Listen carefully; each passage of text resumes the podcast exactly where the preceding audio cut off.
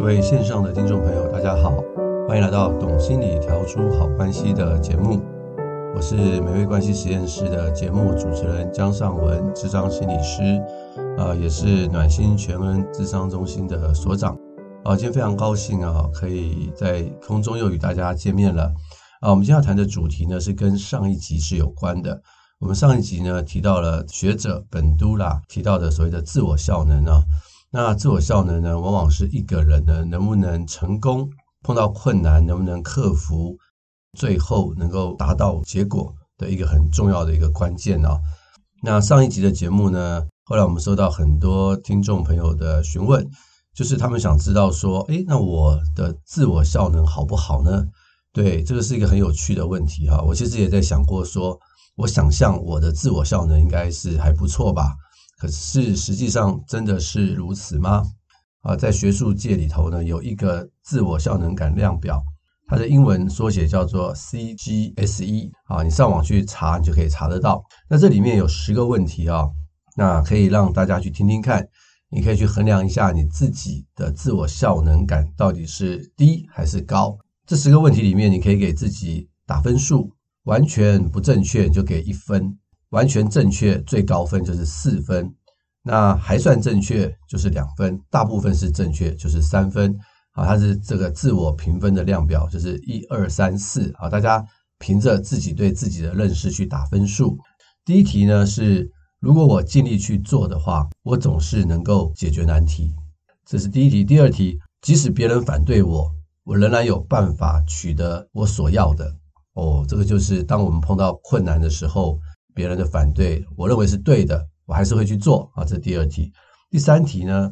对我来说，坚持理想和达成目标是轻而易举的。啊，这可能跟过去的经验有关。啊，我们上次有提过嘛？啊，过去的成就经验的累积啊，会让我们对自己更有信心，自我效能感也会高。那第四题呢？是我自信能够有效地应付任何突如其来的事情。啊，这是一个人的自信心，兵来将挡，水来土掩的概念。啊，第五题，以我的才智，我能够应付意料之外的情况。啊，第六题，如果我付出必要的努力，我一定能解决大多数的难题。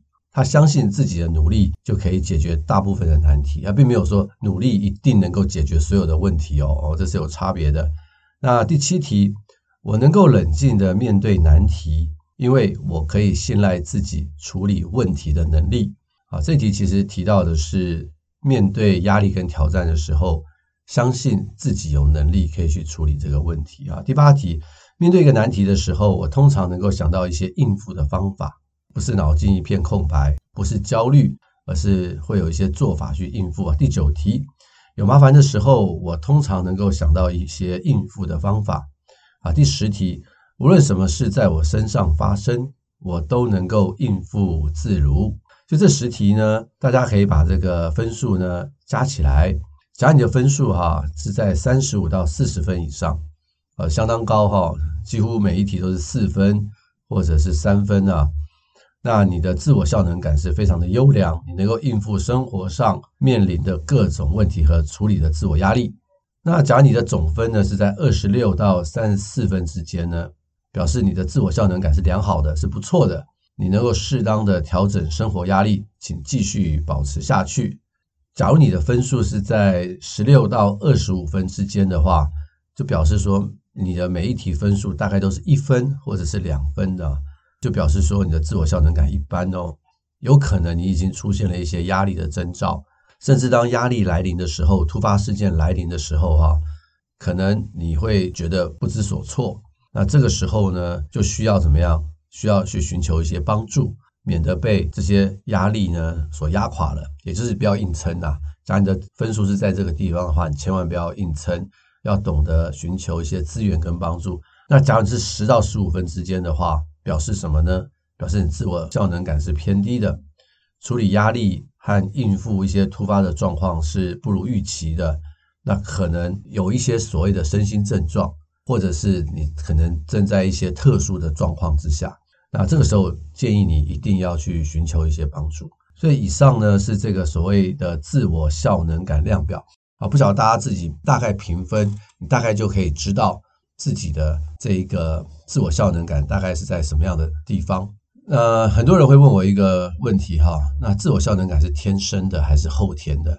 那答案当然是后天的，因为每一个人的自我效能感，只要经过一些适合的方法、适当的一些训练，都是可以去提升的。所以，我们今天就要跟大家去分享一下哪一些。方法可以去提升我们的自我效能，这是一件很重要的事情，不是吗？这个 Bandura 呢，他就有提过，自我效能的运作在我们的内心世界是怎么样产生，它的过程是什么样啊？它基本上是这样，就是说，第一步呢，当我们碰到一件事情的时候，我们希望它有什么样的结果，就是对这个结果的期望啊。假如你呢，认为自己的行动大概努力，或者是用一些方法就可以达到想要的结果或成就哦，我们还没有做啊，但是根据我们过去的经验，我们会去评估嘛，对不对？假如发现说是可以达到的话，自我效能感高的人呢，他们就会倾向于行动，因为他们相信呢，从过去的经验中呢，他们是可以达到预期的结果，因此他们就会开始去行动，动机就会很强。也对自己的表现呢会有信心，那当然你就会知道说，自我效能感低的人呢，他们对于这个结果的评估是没有信心的，所以他们往往会迟疑，也不会去行动。那开始要行动的时候呢，一个自我效能感高的人呢，他会开始怎么样？他会去盘点资源啊，包含什么呢？他自己的能力，他具不具备这样的知识啊？他的技术，他是否有时间？或者是有其他人去帮忙，这些东西他也会合理的去评估。那评估完之后发现啊，我缺东缺西啊，啊，虽然我很想，但是我没钱啊。就算我有钱，我没人脉。这个时候呢，他们可能就不会采取行动。这个自我效能感高的人也会去评估这一方面的东西。他们不是一个有勇无谋的莽夫啊，大家要去理解这样的一个事情。当然，自我效能感低的人可能也很难去走到这一步，或者是他身边有很多的资源，但是他没有办法去做一个盘整。所以呢，这个自我效能感的的这个心路历程呢，第一个就是对结果的期望，第二个就是会去盘整身边的资源。那这两个要是都具备的话，他可能就开始会去行动，因为有很好的评估，也已经预备好自己的心态，做事情呢就更容易去成功了。所以呢，这个自我效能感呢，真的是一件很重要的事情。这边哈，很多的父母哈，我们想要培养出一个有自信心的孩子啊，哎，不妨呢，你可以从这两个角度去切入啊。一个就是问他对结果的期待是什么，可以问问看孩子呢对这个目标的设定啊。我以前有分享过，目标设定太高啊，可能会让孩子挫折。那要是目标设定的太容易的话呢，孩子会觉得无聊，所以一个适合的目标啊，带着孩子去设定啊，是很重要的事情啊。那设定完目标之后，就要跟孩子去讨论，那我们可以怎么去做？那怎么做的话，就跟他的时间的运用，他可不可以专心啊？他需不需要爸爸妈妈在旁边教，还是他可以做一段时间之后休息，然后再专注的再做另外一个时段的功课啊？这个都是父母要协助他去盘点身边的资源啊。这些事情呢，你都能够去跟孩子们去讨论的话，我相信啊，这个孩子的自我效能感是高的。可能他读书的方式，或者是他对于完成一个目标的方式，跟你所想的不一样。但是你要去横观整个过程，他的自我效能感是高的。那假如我们是身为主管的话，我们可以去想想看，我们怎么样去提升我们的员工的自我效能感。一个员工呢，你给了他一个任务啊，你可以看看他的反应。啊，老板啊，给我这么难的任务啊，要不要交给别人去做？哇，你看他第一个反应就是这个样子，你就知道，嗯，这个员工的自我效能感可能不是太高啊，需要好好的鼓励他，引导他啊，让他提升他的自我效能。要不然你身边的员工都长得这个样子的话，那老板你不是累死了吗？啊，所以我们需要训练出一些将才，那我们身边的员工的自我效能感一定要是够高的。那很多时候夫妻伴侣也是一样。很多的丈夫啊，哦，我常常听到很多太太来我这边咨商的时候，都会抱怨一件事情，就他们丈夫一回家，什么事都不做，就是躺在那里呢，像只虫一样，然后就是拿着手机一直滑，啊，这很多太太呢，都一直觉得这个实在是很困扰，不知道该怎么办，所以你就可以去理解，这个先生呢，你可以说他不负责任啊，或许是吧，或者是他工作了一整天啊，很辛苦，他呢想要回家放松一下啊，这也不是不行啊。可是一个自我效能感高的人呢，他可能会知道，哎，我身为一个丈夫啊，我就要放松，但是家里面有些事情呢，我也需要去做，所以他可以设定自己的目标和时间，去好好的安排自己在家里面所担任的角色。不一定是要按照太太的期待哦，你现在赶快去扫地啊，你赶快去刷碗啊，你赶快去晒衣服啊，哦，不一定。但是假设这些目标啊，这些该做的事情，先生有他自己的安排，能够做好的话，我们还是要去欣赏我们的这个伴侣啊，他也是一个自我效能感啊是够高的人。但是呢，假如什么事都不做，哇，那这个肯定啊，夫妻会吵架，这婚姻会出很多的状况的。啊，所以大家可以去理解这样的一个事情哈。呃，很多的研究告诉我们哦，家里面要是有一个失智症的长者啊，照顾他的人是很辛苦的。那我们有一些研究就研究过说，这个失智症家庭的照顾者自我效能跟忧郁之间的关系哦，就发现，假如这个照顾者啊，他的自我效能感是高的话，他其实呢得到忧郁症的机会是低的。那假如说他的自我效能感是低的话，他很容易就得到忧郁症哦。所以，自我效能感也是一个身心健康的指标哦。好，大家不要觉得说啊，我没有自我效能，其实没什么。没有，它其实是个重要的身心指标。因为一个健康的人呢，原则上自我效能感应该是够高的。那最后呢，我想跟大家去分享，就是我们怎么样去提升我们的自我效能感。自我效能感呢，可以用各种不同的方式去提升。很多的研究告诉我们，第一个就是技巧或者是训练。很多人呢，他们呢重复不断的去做一件事情呢，他们会对这件事情呃很熟练，因此他们对做这件事情呢就会具有高度的自我效能和具有自信心。我可能要强调一件事情哈，假如我们是一个自我效能感够高的人哈，不代表我们在每一件事情上的自我效能感都是高的。我们可能呢对于一些我们熟悉的事情，自我效能感会比较高；不熟悉的事情，我们可能会比较害怕。啊，我们需要勇气去克服。所以在一些工作场域啊，或者是研究上面，假设我们提供一些够好的技巧跟训练，是可以提升这个自我效能的。所以，假如你觉得你对某一些事情是陌生的，但是你真的很想去突破，没关系，我们需要一点时间去学习该具备有的知识。那另外一个呢，就是人在执行的过程当中啊，难免会出错，不知道该怎么去做。导致呢，他的失败几率会增加。他并不是他的人格上的一个问题，而是他不知道该怎么去做。所以旁边的人呢，啊，这个带领者呢，就要怎么样好好的去引导他，跟他讲，给他一个好的修正性的经验。他慢慢的可以去理解该怎么去做的话，他的自我效能感就会提升了。最差的修正性经验呢，就是人格攻击。你怎么那么笨啊？啊，教你都教不会呀、啊！我怎么会有这种员工啊？啊，我怎么会有你这种孩子啊？